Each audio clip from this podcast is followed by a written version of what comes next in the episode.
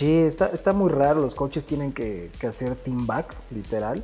Y este, y pues ojalá Cleveland pague los, los platos rotos, güey, para regresarle la confianza a todo el equipo. Que muchos dicen, no, no pasa nada, no hay pedo. Pues sí hay pedo, porque ya Pues vas en tercer que lugar. ahorita ya del- están en tercer lugar de la división. Exactamente, güey, claro que hay pedo. Ya vas en tercer lugar de la división y los Jets y los Delfines no se ven que vayan a, a frenar o Ni patri- ni, ritmo. los patrio- ni los Patriotas. Hoy Sí. todos los equipos de esa división están en playoff. Hoy todos. Oye, Sí, y, y estas dos conclusiones, bueno, el tema de Josh Allen ya lo platicamos, pero la otra es del otro lado, este, Kirk Cousins, pues dando la temporada de su vida por su contrato, no lo hemos comentado, pero él renovó nada más por un año este año. este, los vikingos, yo creo que ya se está ganando su extensión definitivamente con los vikingos.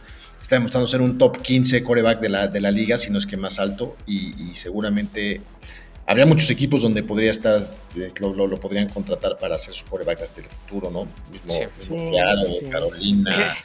Oh, el- el- ahí, ahí está Indianapolis, que siempre anda contratando ahí.